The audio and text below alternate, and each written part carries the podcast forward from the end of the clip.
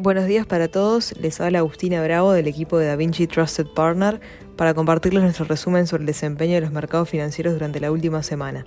Los mercados financieros globales cerraron la semana con retornos negativos, principalmente debido a que persisten las preocupaciones sobre las continuas alzas de tasas y perspectivas de crecimiento para el próximo año. En este sentido, los principales índices en Estados Unidos terminaron la semana a la baja luego de dos semanas seguidas en verde. Los principales índices cayeron entre un 3% y un 4%, donde el S&P 500 registró su peor rendimiento en cinco semanas. A los inversionistas les preocupa que los recientes datos de inflación mixtos pudieran desafiar las expectativas de la Reserva Federal en cuanto al desacelere del ritmo de suba de tasas de interés. Por el lado de Europa, las acciones vuelven a caer en la semana por los renovados temores de una recesión cercana en el tiempo a medida que los bancos centrales endurecen la política monetaria. En ese sentido, el Eurostox 600 se dio un 0,9% en la semana, el DAX alemán un 1,4% y el FTSE inglés un 1,05%. Por su parte en Asia los mercados cerraron en su mayoría al alza. En China las acciones subieron como consecuencia de la rápida relajación de las restricciones por el COVID en Beijing, reforzando de esta forma la confianza de los consumidores. La bolsa de Shanghai agregó un 1,6%. Además, en Japón los mercados generaron rendimientos positivos tras ciertos datos económicos que mostraron una contracción menor a lo esperado inicialmente. Los inversores siguen de cerca las perspectivas de crecimiento para el próximo año. En este sentido, altos ejecutivos de los principales bancos de Estados Unidos advirtieron sobre el riesgo de una recesión y el daño que puede causar la inflación en el consumo. El presidente de JP Morgan, Jamie Dimon, sostuvo que si bien las empresas y los consumidores todavía están en buena forma, esto no duraría mucho más, dado el desacelere de la economía y la elevada inflación. Además, el presidente de Bank of America manifestó que la investigación del banco muestra un crecimiento negativo en la primera parte del 2023, pero que la contracción sería leve. Asimismo, funcionarios del Banco Mundial y el FMI expresaron el viernes su preocupación por el empeoramiento de las perspectivas económicas a nivel global y la posibilidad de una recesión. El FMI pronostica que el crecimiento global se desacelerará a 2,7% en 2023 por debajo de las expectativas de 3,2% este año. En cuanto a los datos económicos, en Estados Unidos, el índice de precios del productor se redujo a menos de lo esperado en noviembre. La tasa interanual se situó en el 7,4% frente al 8,1% del mes anterior, pero los analistas esperan una moderación al 7,2%. Por su parte, el IPP subyacente subió al 4,9% interanual tras aumentar un 5,4% en octubre.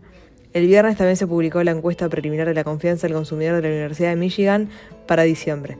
Las expectativas de inflación a largo plazo se mantuvieron sin cambios en el 3%, mientras que en el corto plazo mejoró considerablemente al caer desde el 4,9 a 4,6% en diciembre. Esto supone la lectura más baja de los últimos 15 meses, aunque todavía se mantiene muy por encima de los registros de hace dos años. En cuanto a las solicitudes de subsidio por desempleo, la semana pasada subieron a 230.000 frente al registro previo de 226.000. De todas formas, el mercado laboral continúa siendo uno de los sectores más fuertes de la economía. Por el lado de Europa, en la zona euro, el PBI creció un 0,3% en el tercer trimestre gracias al incremento del consumo de los hogares y la inversión.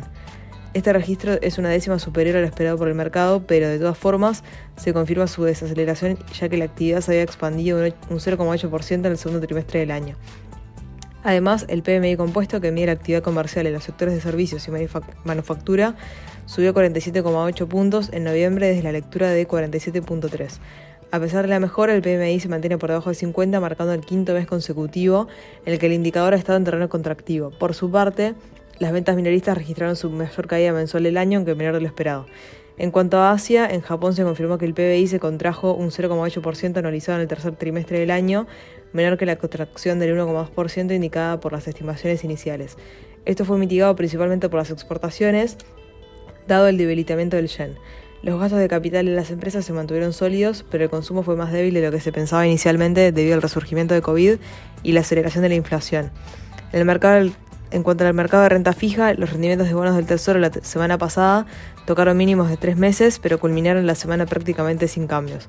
Los rendimientos vieron cierto repunte producto de algunos datos económicos positivos que dan espacio a la Fed que para continuar aumentando las tasas. Por el lado de los commodities, el petróleo tuvo una muy mala semana, con pérdidas de casi un 10% en un panorama económico difícil e incierto, mientras que los bancos centrales endurecen su política monetaria. Los dos grandes detractores son las crecientes preocupaciones en cuanto a la demanda de crudo por parte de China y las consecuencias de un tope en el precio del petróleo ruso que ha provocado un atasco de petróleo en aguas turcas. Esta semana será clave para los mercados en Estados Unidos. El mercado, el martes conoceremos el dato de inflación y el miércoles la decisión de suba de tasas de interés por parte de la Fed.